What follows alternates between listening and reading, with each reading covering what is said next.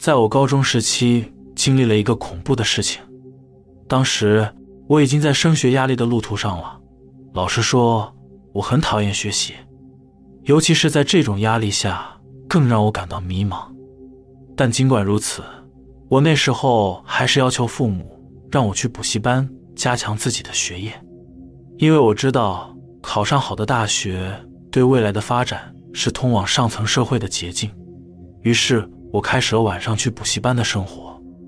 那时候，我每天下课后就会去补习班，补习班结束通常都是晚上九点多。有天，我像往常一样下课后先回到家中，然后准备去补习班。不知道是不是太累了，躺在床上休息的时候就不小心睡着了。期间，我做了一个奇怪又真实的梦，内容是晚上九点多，我就如平常那样学习结束，从补习班骑自行车回家。因为我打算避开大马路，抄近路，所以我的路线要从大马路转进我家附近的一个水沟旁的小路。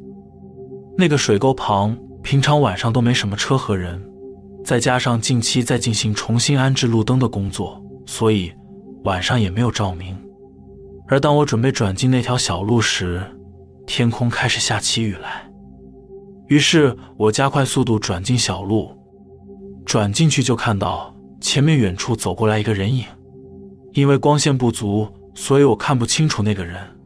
直到我接近他后，才发现。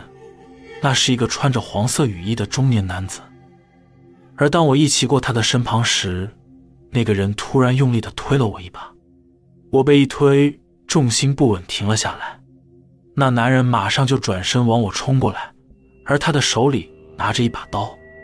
吓了一跳的我来不及闪避和逃跑，就这样看着那把刀准备插入我身体的瞬间，我就吓醒了。可能因为平时不太做噩梦。所以那个梦给我留下了深刻的印象。我还记得当时醒来时的心情很不好。之后我看了一下时间，发现去补习班要迟到了，所以我赶紧背上背包就出发去补习班。而我也完全忘记了梦的事情。一直到了晚上九点，我从补习班出来，骑着自行车回家。就在我快要骑到通往水沟旁的岔路时，天空开始下起雨来，这状况让我感到有点熟悉。此时我才突然又想起了稍早做的那个噩梦，这让我感到很不安。我就带着一股不安感转进那条小路后，突然发现前面远处有个人影走过来。虽然觉得是巧合，但毕竟和梦的状况一模一样，搞得当时我心里七上八下的。所以我停下来犹豫了一下。这时，有一个上班族骑着自行车从我身旁经过，我就绷紧着身体，缓慢地跟上他往前骑。然后我看着他和我拉开了距离，朝那人身旁骑去。而当那个上班族先生距离那个人影越来越近时，突然，那个人影朝上班族先生推了一把，上班族先生摔倒在地。这时，我停下了自行车。在稍微有点距离的地方看着，那个上班族先生马上从地板上跳了起来，然后对着那个人破口大骂。而那个推倒他的人从背后的腰间拿出了什么东西。上班族先生在看到他拿出东西后，就丢下自行车逃跑了。然后那个男人转身看到我后，开始快速的往我这边冲了过来。那时候我感觉到危险。呼吸和心脏变得加快，我因为这种情况感到恐惧而混乱，身体不知道该如何反应。就当我傻在原地，那个男人离我越来越近时，我看清楚了，那个人是出现在我梦里穿黄色雨衣的中年男子，他面目狰狞，手里抓着一把刀，气势凶猛地朝我冲过来。他冲过来的同时，我听到他嘴里还不停碎念着说：“怎么和梦境不一样？”听到他嘴里冒出的话语后，我感到很震惊。当下我就马上掉头，然后一边吓得大叫，一边用全力踩着自行车逃跑了。后来我慌张地逃到了附近的派出所，躲了进去，然后告诉了警察大叔刚刚发生的事情。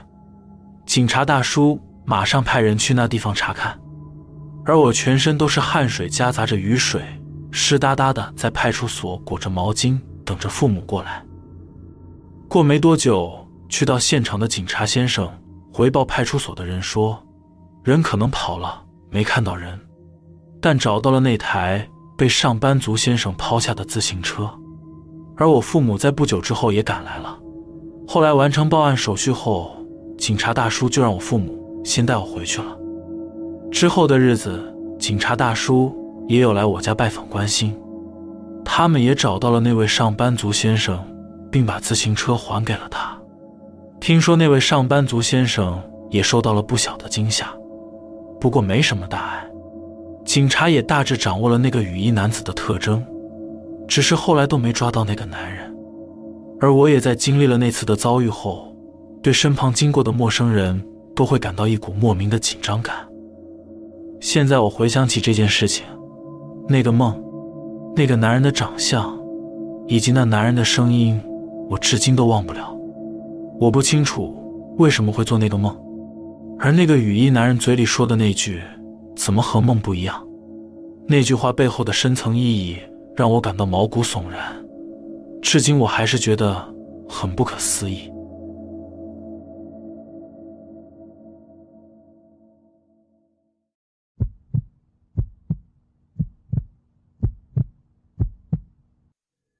几年前，我的先生是在帮夜总会和俱乐部上班的男性们做头发和化妆的工作，而我接下来要说的。就是我和我先生经历过的恐怖体验，不知道各位有没有听过一个传说？传说中，人在有水的地方或是水边比较容易有灵异体验。这些传闻似乎都是真的，因为以我先生他在美容美发业多年的经验来说，在店里遇到灵异体验是家常便饭。他的工作会频繁的用水，而且工作是在处理人的头发。所以，他身边的设计师或多或少都有过一些不可思议的灵异体验。因此，在准备开业或整理店铺的过程中，如果感觉到有人的视线或是有什么人影闪过，他也不会感到惊讶。他总是很习惯地想着又来了，然后就冷静地继续工作。但是，他也有过因为太过于恐惧，然后从店内逃跑的经验。当时。他有个朋友邀请他去新宿歌舞伎町附近的一家美发店工作。那个店与一般的美发店不同，因为客人都是在夜总会或俱乐部上班的男子，所以营业时间会比一般的美发店来得晚。而那间美发店的规模不大，因此平日也只会留一名设计师在店里工作。他觉得那份工作和他目前白天的工作时间刚好错开了。时间上是可以兼职的，于是就同意了。不过他也有些疑惑，因为他才刚答应，朋友就马上告诉他指定好的上班日期，似乎很急着用人。可是他了解到那间店好像还有好几名在职的设计师，应该是不缺人，怎么会急着雇佣他呢？就这样，他带着疑惑，然后到了第一天上班的日子，那天。他朋友带他到了那间店，那间店是在地下一楼。在他刚踏入楼梯的瞬间，他就感觉有什么东西从他背后抚摸划过去，而且当他一步一步走下楼梯时，皮肤不由自主的起了鸡皮疙瘩。然后他一走进那间店，就闻到杂居大楼特有的下水道和发胶气味混杂在一起，弥漫在室内。就连习惯了灵异感应的他，也感觉到一种异样的气氛。他感觉到似乎有什么东西存在着。之后，朋友跟他介绍开业的准备和器具后，朋友就把店交给他，然后离开了。我先生他就一个人在店内的柜台里，划着手机等待客人上门。过了一段时间后，店门的机械铃声响了起来。他把视线从手机上移开，看向店门口。结果那里一个人也没有，门也是关着的。他很纳闷地想着，刚才门铃明明就响了，那个声音就在眼前，是听错了吗？然而就在他环视着店内时，他无意间的看向某面镜子，镜子里面映出了一个女性的身影。他看到后吓了一大跳，他马上转头看向人影所在的地方，但是那里却一个人也没有。当时他压抑着紧张和恐惧，然后想着，这地方有点危险啊，一个人是无法待着的。于是他拿起手机，打算要走出店外上楼到马路上去。但是当他站起来准备离开时，他感觉到自己的左脚抬不起来。他顺势的往下一看。结果看到有大量的头发缠住他的左脚，他吓得大叫，跳了起来。而就在他惊慌失措的那一瞬间，缠在他脚上的大量头发就如同幻觉一般消失的无影无踪。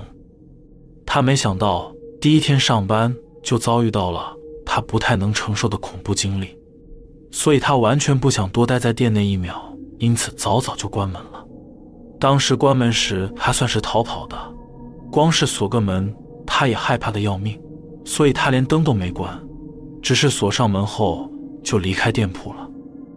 离开了店铺后，走到热闹的街上，他就给介绍工作的朋友打了电话过去。电话接通后，他都还没开口，朋友就问他说：“你也看到了吗？”我先生他也答不上来，只是沉默着。而他的朋友继续告诉他说：“可能过一阵子就会开始听到楼梯有声音了。”他问朋友：“那个地方到底是怎么回事？”朋友说：“其实那地方也没发生什么事故，只是会有东西在那边聚集。”他问朋友：“是什么东西在聚集？”朋友只是淡淡的回他：“是女人们。”后来，他的朋友把店内曾经发生过的现象。都告诉了他。其实，店门口那开门时的机械音乐越来越频繁的自己响起，所以他们早就换成新的声响了。但那个机械音乐声却没有停止。然后还有从镜子里看到女人的事情，很多人都遇到了，而且看到过的人都说，那女人的数量在逐渐增加。另外，就是在每个月特定的某个星期。会听到通往店内的楼梯有什么东西摔下来的声音，因此每个月那个星期大家都特别害怕，不想上班，所以才能提早就安排好他去上班的时间。我先生在知道这些事情后，那天他就带着不舒服的感受和不安的心情跑到我住的地方来找我。那时候我们还没结婚，所以没住在一起。他时常在下班后就来找我。那天他到我家后，跟我说了上述发生的怪事。对于灵异现象不太了解的我，也只是听着他讲着那些事情，然后敷衍的应付了他。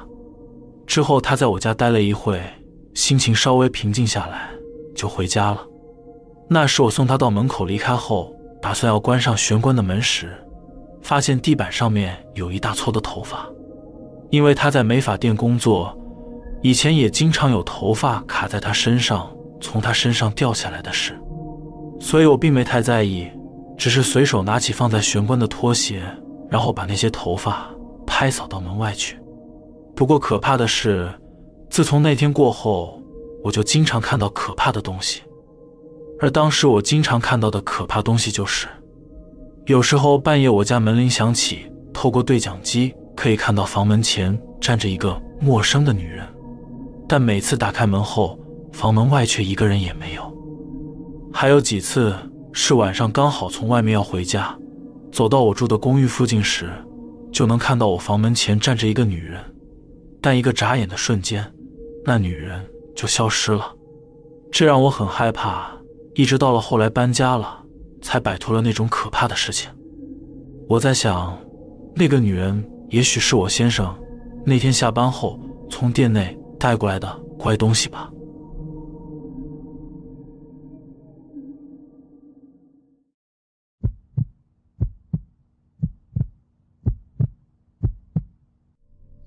在我小学的时候，外公外婆住在我家隔壁比较乡下的镇上。因为外婆外公对我很好，总是会偷偷的给了我零用钱，因此我经常自己一个人偷偷坐车跑去看他们。而那年我小学四年级的暑假，父母亲想让我上补习班，但是我实在不想去，所以我就跑去躲在外公家住。父母亲对我没辙，只好让我暑假就待在外公外婆家。那时候在乡下没事，就和外公外婆到田里帮忙，其他时间外公外婆都不太管我，让我自己去玩。而我也常常自己坐公车到车站前买东西吃。有时也会顺便去游戏间看人家打游戏机。住在外公家，大约过了一个礼拜左右。那天接近黄昏时，我从车站前搭公车回去。到了外公家附近的车站，下了车后，天已经开始慢慢变黑了。顺便说一下，外公家和公车站之间都是田间小路，路灯很少，但一点也不恐怖。而回家的途中会经过一个神社。神社的鸟居就在路旁，从鸟居进去后，经过一个两旁都是茂密的树林，才会抵达神社的主殿。不过不知道什么原因，这边的孩子们都不太靠近那个神社。但是我其实常常一个人下午没事，就会跑去神社那边躺着睡觉，那里很安静又舒服，有时候还会发现一些漂亮的鸟类和松鼠，是个很棒的地方。那时候下了车。我一边吹着风，一边走回去。正当我快走到神社的鸟居前时，我看到小路前方很远的地方突然出现一个奇怪的东西。那东西圆圆的，就像篮球一样，打到地板后就弹起来，上下弹着，而且弹起来的高度很高，大概是电线杆的高度。不过因为天已经黑了，在微弱的路灯照映之下，我只看到那圆圆的黑影在前方远处。往我这边慢慢的弹跳过来，我看到后一开始感觉很新奇，但随着那东西距离越来越近，我渐渐感到有点不安。我站在鸟居前想着，那到底是什么？就在我这样想的时候，我听到有一个低沉的声音叫着我的名字。我环视了周遭，没有半个人，不知道那声音是从哪里来的。然后前方那圆圆的黑影。持续慢慢的弹着，向我这边靠近过来。此时我又听见了叫着我名字的声音，然后一瞬间，我的头皮突然发麻。我想着，难道是前方黑色的球发出的声音吗？然后我盯着那黑色的球，接着我注意到了那东西一边弹跳，一边开始散开来。随着它每弹到地板一次，那细长黑色的丝就越散越开。而他在经过几次的弹跳后，那东西离我的距离已经到了我肉眼可以看得清楚的地方了。那东西完全变了一个样子，已经不是原形了。我也开始感到害怕了。之后，那东西跳的高度开始变低，然后弹过来的速度也因此变快了。而当它移动到离我大概前方五十公尺的距离时，我看到那散开的黑色丝线。其实是头发，而那团头发的内部带点白白的东西。我定睛一看，那白白的东西是一张脸。他一边发出声音喊着我的名字，一边朝我弹过来。当下我就吓得大叫了起来，然后往神社跑了过去。我一边跑，就一边听到后面那叫着我名字的声音越来越近。好不容易跑到了神社主殿。我快速地躲到赛前箱的后面，在那里，我听到呼唤我的声音慢慢靠近过来。我吓得抱着发抖的双脚，注视着前方，不敢乱动。突然间，呼喊我名字的声音停止了。正当我想着那东西应该离开了的时候，在我前方传来了那个低沉的声音说：“找到你了。”我脸庞上那讨厌的汗水滴了下来。然后我就看到有头发慢慢的从赛前箱的旁边一点一点的露了出来，而我在那团散乱的头发的缝隙间看见了一张死白的脸，他就这样露出半张脸，然后眼睛看着我。就在这一瞬间，我的耳边响起了尖锐的高频声，接着就感觉到自己的身体像是被牢牢捆住了一样，无法动弹。就这样，我只能眼睁睁地看着那个人头。从赛前箱后方移动出来，然后慢慢的靠近过来。而就在我感觉我要完蛋了，那恶烂东西的头发就快碰到我的时候，我头顶上的摇铃突然快速的响起，一瞬间我眼前一黑，然后就像睡着一般失去了意识。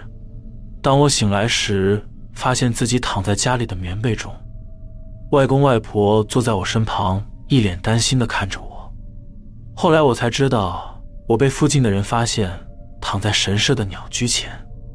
我告诉了外公外婆事情的经过，他们两个告诫我以后不可以靠近神社。虽然遇到了恐怖的事情，也被告诫了，但我并没有留下什么心理阴影。因此之后。我还是时常偷偷的跑去神社那边睡觉，当然也没再遇过可怕的事情了。后来有次我在神社睡觉时，遇到了一个住在神社附近和我差不多年纪的孩子，他之后也和我成为了很要好的朋友。而我听他说，神社附近从以前就经常有人遇到怪事情，好像是有一个古代的灵魂一直无法离开，所以他有时候会出现吓人，但因为只是吓人。也不会对人怎么样，因此大家也只是平常不太靠近神社附近而已。